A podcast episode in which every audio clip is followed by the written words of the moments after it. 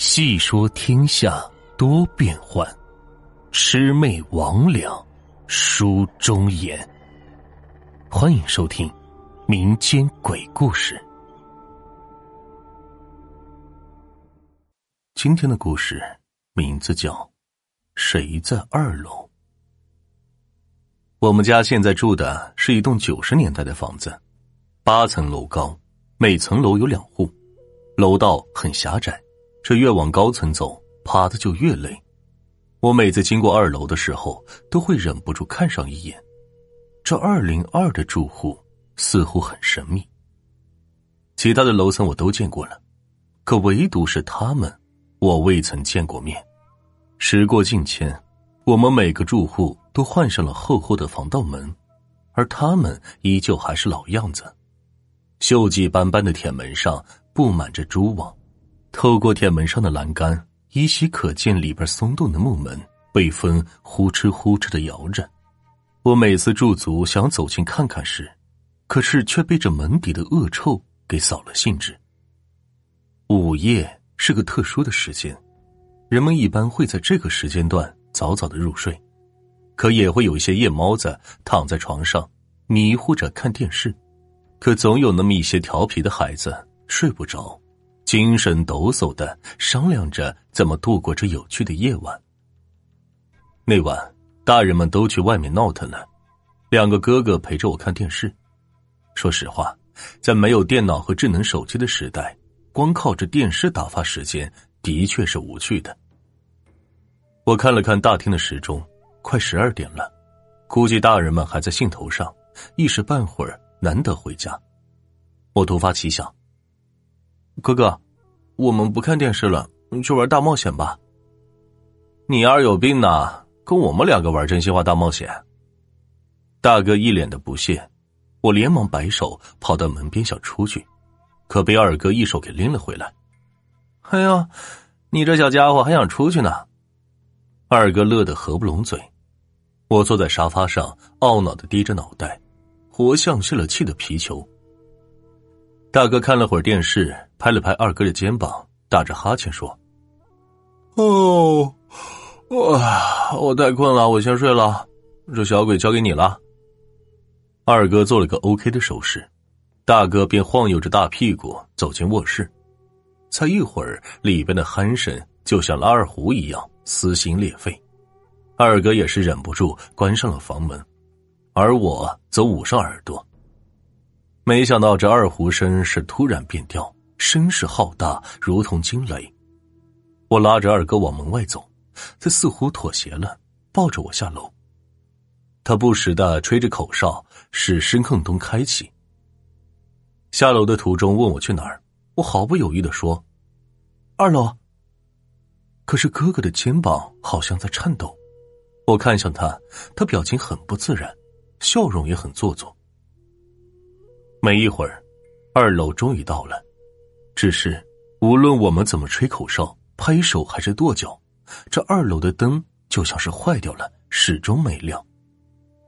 在这漆黑的楼道里，我下意识的抱紧了二哥的大腿。哥哥摸摸我的头，安抚道：“哼小鬼啊害怕了，要不我们回去吧？”我抱得更紧了，坚定的回应。不，我不回去。此刻，我是无法感觉到哥哥的面部表情，竟存留着一丝的恐惧。我只是一个孩子。哥哥摸出打火机，我记得他跟我说过，最近学会了抽烟，希望我不要把这件事跟父母说了。作为保守秘密的补偿，他每周都会带我去公园玩。这夜晚的铁门看不出铁锈，只有阵阵的恶臭。我忍不住捂住嘴巴。火苗在空中小心翼翼的飘舞，好似一阵稍微大一点的风就能把它给吹灭。哥哥关掉了火机，想抱我离开这儿。我推开他的手臂，背靠着铁门撒泼。哥哥拗不过我，手臂缩回去的那一刻，我被什么力量给吸进了铁门。天哪！我吓得失声了，怔怔的望着刚才所发生的一切。我能隐约的听到门外的哥哥的喊声和拍门声，我极力的想坐起来，却发现身体被什么给缠住了，动弹不得。屋内的墙壁上亮起了四盏火把，将客厅照得红亮。前方站着一位背对着我的女子，她的身下蜷缩着许多毒蛇和巨蝎，看起来恶臭的原因应该就是她。我很想看清楚他的样子，却被一个人脸大蜘蛛质问道：“小朋友，为什么要来这里呀？”他的声音配合着八条腿的身子，实在是恶心，我忍不住做出了呕吐状。他也不生气，继续吐着蛛丝，想要把我包裹的更紧一些。那女子发话了：“小心点，别让他死了。我们的目标不是他。”大蜘蛛笑嘻嘻的从我身旁走开，后背的汗珠渗透着衬衫，很不舒服。我稍微平复紧张的心情，思考他们对话。不是我，那他们的目标会是？我突然想到了我的二哥，看来这一切都是精心策划好的吗？我朝着门口大叫：“哥哥，快走，快走！他们要抓你！”那女子哈哈大笑，轻飘飘的来到我面前，指着我问：“你知道我为什么要抓他吗？这时我才看清楚他的样貌，俊秀婀娜的身姿，高雅端庄的气质，实在令我大饱眼福。他转过头瞥了我一眼，你就没有一丁点的害怕吗？你面前站着的可是死去五年的女鬼。是的，我承认，的确有些害怕，但如此美人。谁看了都会忘记“害怕”二字怎么写呀？我忍不住又看了一眼他的背影，真的太美了，我不信他死了。二哥突然冒冒失失的闯了进来，跪倒在我面前，关心的问我：“弟弟，他们有没有欺负你？让哥哥看看，你这身上是什么？”我望着他，又望向那女子，他也望了过去，空气凝固了，良久。我打破沉默。哥哥，你怎么进来的？我有钥匙。我忽然懂了，这么多年没人住，是因为我哥。后面的差不多都猜到了，哥哥杀人了，冤魂难安，回来索命了。哥，你你怕吗？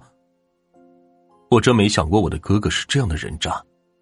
二哥垂下头，低声说：“这都是我的错，我来扛。”小月，放过弟弟。小月轻笑道：“ 我本就只想用他做做诱饵，真没想到你能来。”我身上的蛛丝瞬间消失了，发麻的双臂苦苦的撑着我僵硬的身体。哥哥把我抱起来，附在我耳边，暖暖的说。弟弟，我会想你的。随后我被他甩了出来，我被摔在了冷冷的地面，屁股磨得生疼，捂着嘴巴看了二零二最后一眼，便跑向了楼上。二楼的铁门被再次打开，已经是第二天早上十点多的事了。我从床上爬起来，家里很热闹，人来人往的，有医生，有亲戚，还有警察。一位警官正对大哥做着笔录，时不时往我的卧室里这看上一眼。我翻过身想继续睡觉，却被爸爸给叫了起来。孩子，这是张警官，他有些话要问问你，你把知道的告诉他。张警官点点头，似乎在等待着我的回答。我漫不经心的回答：“我昨天很早就睡了，什么也不知道。”爸爸他们很惊讶于我的回答，显得很不满意。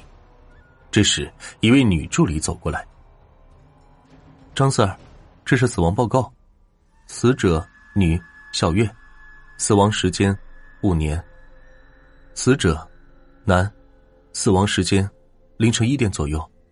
还有，男士和女士脖子上都有掐痕，房间是紧闭的，外面的铁门也被锈死了。您看。”张警官不耐烦的打断他的话：“好了，我们收队。小王，去跟这个孩子做个笔录吧。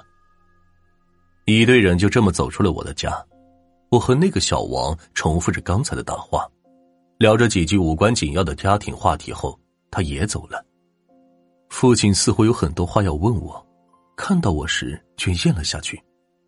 母亲拉着他去了隔壁的房间，大哥搂着我，安慰的说：“这些事都过去了，别放心上了。”我不禁笑了，看着大哥。二哥他是被女鬼掐死的。大哥被我吓得不轻，捂住我的嘴巴，叫我别乱说。我看着床下面，让大哥趴在床上。你听，这是二哥的声音，他要我们好好的。大哥彻底懵了，坐在地上呆望着我，傻笑个不停。我看着大哥身后的二哥，正开心的朝我咧嘴笑呢。